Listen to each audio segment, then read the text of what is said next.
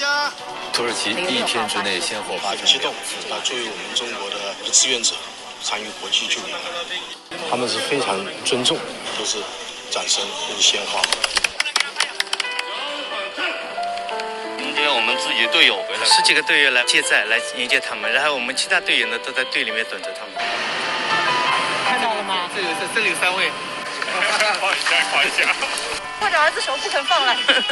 嗯，安心了，回家了。回家了，什么都好。欢迎收听本期的会客厅，我是小轩。刚才大家听到的这段现场录音，就是二月十七号当天，瀛州蓝天救援队队员从土耳其地震灾区逆行归来，回到宁波时的场景。土耳其今天发生强烈地震。土耳其卡赫拉。今天下午，宁波鄞州蓝天应急救援队的四名队员已经报名参加土耳其地震。二月六日发生在土耳其的强烈地震，不仅让世界的目光关注到了这里，也让我们开始关注到这样一个救援组织。我们是鄞州蓝天救援队。八号，四名瀛州蓝天救援队的队员从宁波出发，抵达土耳其的马拉蒂亚，开始了当地的救援行动。那几天，他们的一举一动也牵动着家乡人民的心。因为无法赶赴现场，很多的媒体只能通过一个人的手机传来的视频和画面，去了解队员们在土耳其救援现场的每一天。他就是瀛州蓝天救援队的队长陈庆。路途遥远，然后那个也是我们队里面第一次参与国际救援。嗯，所以说他们去了这么多天，我们队里面所有队员都很担心他们，很牵挂他们。今天会客厅要带大家去见的，就是终于等到了队员们回来的救援队队长陈庆。你有统计过从他们出发到现在你的聊天记录？听说他们每天都会跟你要汇报当天的。正常我们是半个小时，呃，信息回在一次。嗯。但是呢，因为这次去的话，那个作业面比较广，他们也不方便。他们只要有空了，呃，就跟我回信息。嗯，在陈庆微信的一个临时小群里。所有的聊天内容记录了这短短而又难忘的十天。哦，这就是他们四个人的临时小群，已经翻不到了。聊天记录太多了。半夜还有视频传过呢。我们睡觉的时候，地震了，在一个学校里面当营地的嘛。半夜所有的人全部跑到院子里。哦，还有说睡袋捐掉了，也是捐给当地的。对对对，嗯嗯。他们回来以后啊，因为当地还有好多那个他们当地的志愿者嘛，他那边条件很不好。留下来的物资全部留给了当地志愿者，包括像睡袋啊、帐篷啊，全部留给当地志愿者。从二月七日下午出发，到二月十七日下午归来，四名蓝天队员跨越万里，在余震不断的马拉蒂亚顺利完成了指定任务。他们和浙江组其他的队员一起，在倒塌的三百多栋房屋废墟里，成功营救出了两名被埋的幸存者。搜救罹难人员二十五人。第一搜救点上方发现生命迹象。而陈静告诉我，这其实也是鄞州蓝天救援队第一次参加的国际救援。呃，六号晚上十一点接到蓝天总队报备通知，每个队自愿报名。到一点钟，我们有二十几个队员报名了。最后我们通过。入队时间，呃，个人技能，呃，参加过什么救援，然后总队会筛选的。最后我们报的四个人呢，是全部通过了。根据指挥部的安排，四名队员被分在了中国蓝天救援二队快速搜救组，其中张赛角负责操作生命探测仪寻找生命迹象，朱建成和舒崇杰被分在了救援组，黄海辉担任安全员。人太少了，没有大型机械，你去挖的话，哪怕一百个人去挖一幢房子，几天我估计还挖不干净。我们是第一批进入马拉蒂亚省的国际救援队，但是以前你比方说我们去的最多就是塌下了一个村压掉了，是吧？作业面有限的，肉眼能看到，他这是看不到三百多栋房子倒掉，三百多栋房子，你说？得多少人去救啊？比方这七层楼塌掉了，下面四层全部塌掉，剩下两层了，人在一楼，我们只能从楼板打下去，七层打到六层，六层打到五层。这你说一个人，我们明明生命探测仪探出来，这个人还活着，但是等你这样弄下去七八个小时打到下面的话，那个人已经没有了，这样情况很多。嗯，我听报道上说，像这次土耳其啊，真正获得救援过的区域才占到了百分之五，也是我们这次队友去他们觉得比较遗憾的，太晚了。除了救援难度大，当地的低温和持续不断的余震也给救援造成了困难。陈青告诉我，队员走得很急，很多保温物资都没有带足。呃，确实不容易，他们四个人确实一天几十次的余震。救援的时候，我们好多队员在楼板下面钻着作业的时候，因为余震的话马上吹哨子呢，或者上面有坍塌物移动的话。他说：“我真的爬不出来了。”我在想，还是躲在里面算了吧。嗯，有时候撤也来不及，但撤出来以后，也许过了一分钟、两分钟，运动结束了，又要拽回去，所以说危险性也是比较大的。天气太冷，嗯，那边差不多气温都在零下十度，然后我们去的呢也比较急，其实很担心。说实话，我最担心，嗯，要对所有队员负责，万一出点事情的话，那怎么交代？嗯。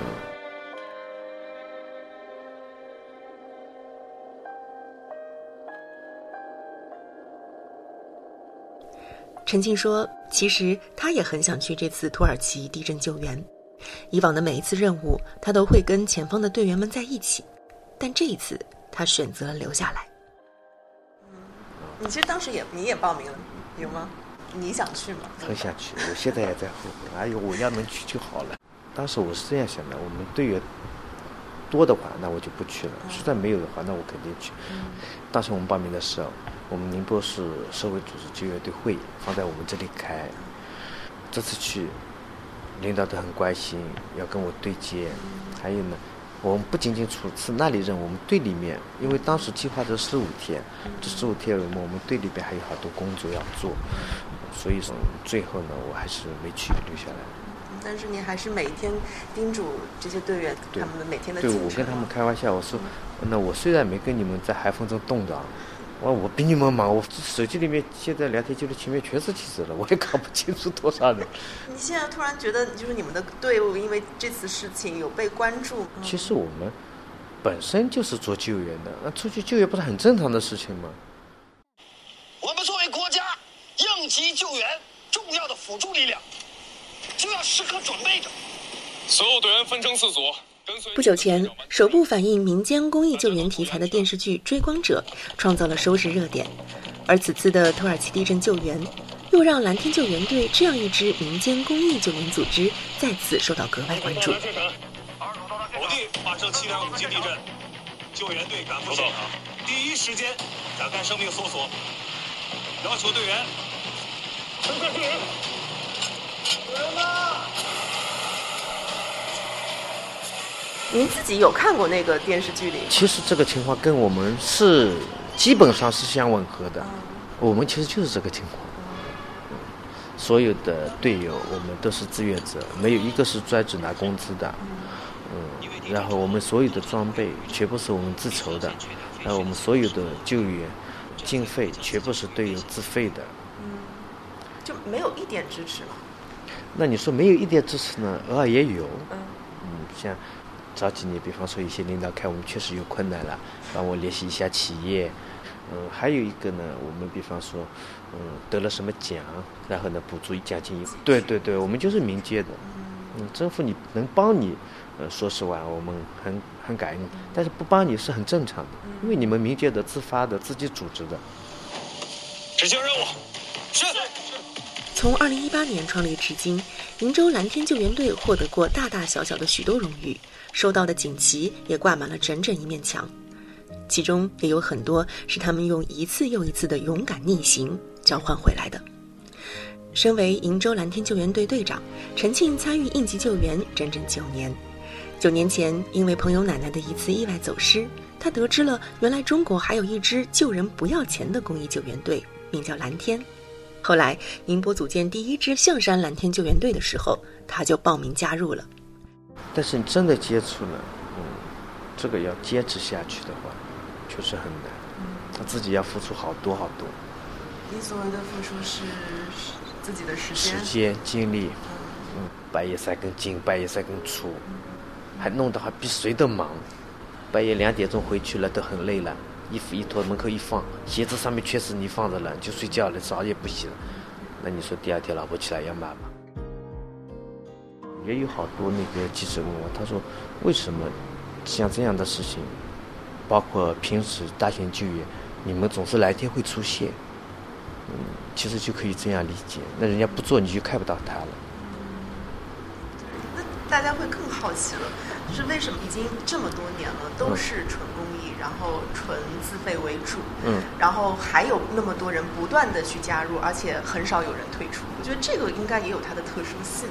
这个这个可以说每个记者来都问这个问题，啊，甚至甚至昨天有一个记者来，他他说我这个报道报出去啊，我怕人家老百姓不能接受，人家想不明白，不真实。对。但是这个怎么说呢？嗯，确实就是这样的。别说你们不理解，其实我们好多队友家人也不理解。我老婆到现在也经常问我，她你自己搞到什么时候啊？这么多年了，钱钱没有的，妈人们一天到晚看不到的。不知道弄点什么东西，小孩小孩不管。说到这里，陈静给我看了一段手机里的视频，那是地震救援队队员在伊斯坦布尔机场记录下的当地民众在欢送他们回国的画面。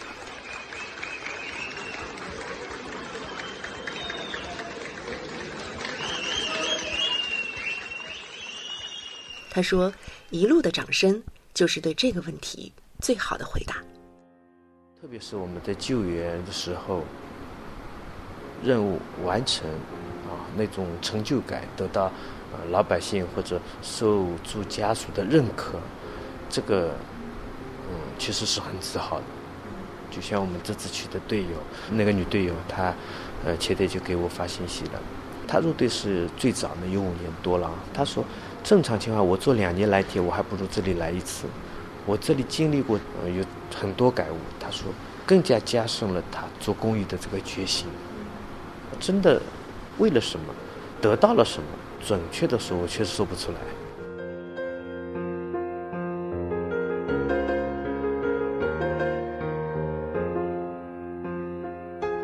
陈静说：“如果你真的经历过一次救援现场，不说这么大的地震，哪怕是平常的打捞救援。”看到亲人在一旁撕心裂肺的表情和无能为力的等待与焦灼，那一刻，哪怕只能帮一把，都觉得是一种巨大的成就。二零一八年，经蓝天总队授权，陈庆牵头成立了瀛州蓝天救援队，队员从最初的五六个，到现在全队一百多人的规模。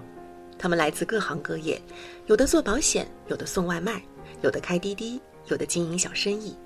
但只要有人需要他们，他们就好像能立刻化身为英雄来到你身边。哪有？我们其实就是普通人，稍微懂一点救援技能，真的不可能我还能上天入地技术又没有。就其实你们也跟普通人一样，有过害怕，有过担心。对对，最主要的是我们第一我们在坚持，第二个我们在做。其实绝大多数队友进来的话，嗯，是。了解的不多，就知道哦，这个是正能量的事情，做好事的事情。绝大多数队友是加入队伍以后，然后我们给他渠道或者平台，我们教他，或者老队员带新队员，或者有专门培训的机会，你只要有时间的话，你自己去学。嗯，以前听到过这样一句话，哦，做救援的又有钱又有闲的，人家是这样说。哎，其实事实上吧，嗯，其实我们每个队员普遍的话，嗯。都是工薪阶层，开滴滴的，晚上代驾的，有些打零工的，他们一有任务，车停下来，马上来出任务，这意味着他们都有有舍舍掉的东西，是吧？那你说他们得到什么呢？像我一些队友还开店的，一有任务了，给你们画一拉，出任务去了，生意不错。像有些队友路比较远的，每次出任务。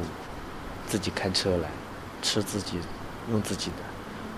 然后，呃，因为我们队里没什么经费嘛，我们所有的费用全部是队员 AA 制的。我们哪怕今天救援了，嗯，比方二十个人，买了二十份盒饭，吃掉以后，二维码扫，每个人都 AA 制，大家自己掏钱。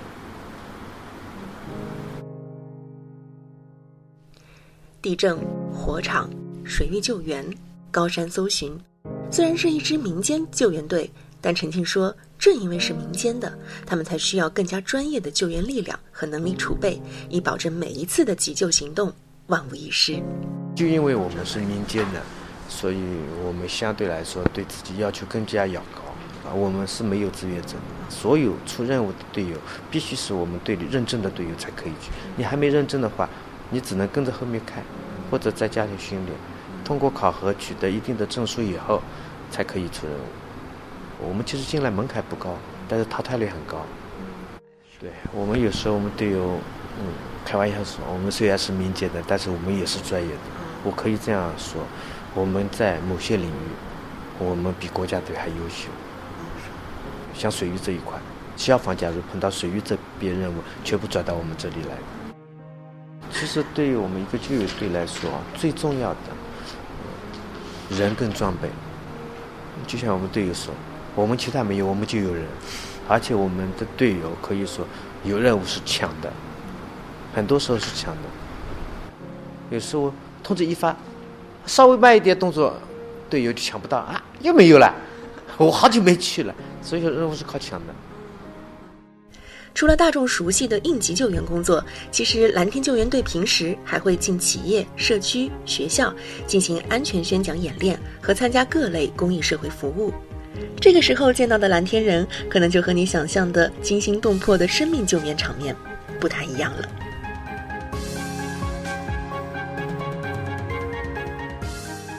打个比方，垃圾分类。垃圾分类，你们多少参与了？对，垃圾分类是这样的，就我们队员就站在垃圾桶旁边嘛，老百姓来了，那跟他说要怎么分类，要怎么弄。人口普查，文明城市评比的是交通协管，马拉松安全保障啊。那抗疫是不用说了啊，抗疫我们做的最辛苦的就是核酸样本运送。镇海跟北仑两次疫情，在我们鄞州区设了四十多个隔离酒店。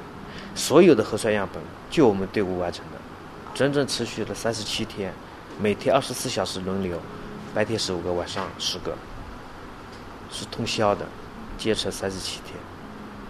所以说，社会服务这一块也是，呃，我们做的很大的一个工作。你说光做救援的话，哪有这么多救援是吧？陈庆算了一下，去年的三百六十五天，他们总共出了两百多次任务，也就是说，几乎每天都有任务在等着他们。这么久下来，他们付出确实很多。有些队友他们是主要精力好多都放在队里，出勤率高的队有百分之九十多。像我们那这次去土耳其的那个女队员，嗯，她是红十字救护室讲师。经常要出去给，呃，外面培训上课，然后我们现在是红会授权了，我们队可以自主开班，对，所以工作比较忙。她可以说人，你说她体能有多好，八十几斤，小女孩一个，但是她出勤率百分之九十多，她基本上都在队里，而且我们就业任务她都可以说都去。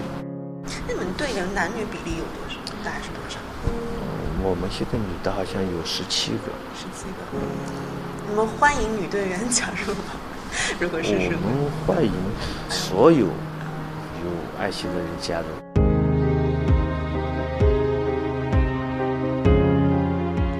陈庆说：“这么多年的坚持，靠的是队友的一条心。他作为专职队长，每天二十四小时备勤，没有额外的固定收入。至于大家关心的怎么生活，他说：“艰苦一点，照样能生活。就像这支队伍一样，每个人都在一次次救援中获得了人生最大的能量和对自身价值的认同。我觉得这个就是很了不起的，作为一个普通人的成功。你可以直接打我们蓝天救援电话四零零，都能直接能转到我们这个队的救援任务。大家话一股脑全部会来的。”你叫他写点公众号，做点文案，做点什么材料，连女队员都跑得不见了。嗯，所以你们还缺这方面的人才。对对对对。嗯。所以说平时呢，我们照片很少很少。为什么？好多人都喜欢干活，不愿意拿着手机拍照，这是一个。还有一个，我们没有专业的设备，全部拿着手机拍起来照片一塌糊涂的。昨天休假去，我叫我们队友一个女的去的，我说你顺便拍几张照片来，她拍拍了好多给我看。就这样，比方一个镜头啪啪啪啪拍个十张，这样一个镜头啪啪拍个十张，拿来二十张照片的你去看，我说这不是等于两张吗？除此之外，陈庆还希望给队里添加一台水下声呐，这么多年了也一直没有买过。这次土耳其地震救援后，队员们也很想给队里添加一台生命探测仪，给冲锋舟换上进口的马达，把二手的破拆设备升级一下。期待下一次的大型救援现场，我们依然能见到蓝天人的身影。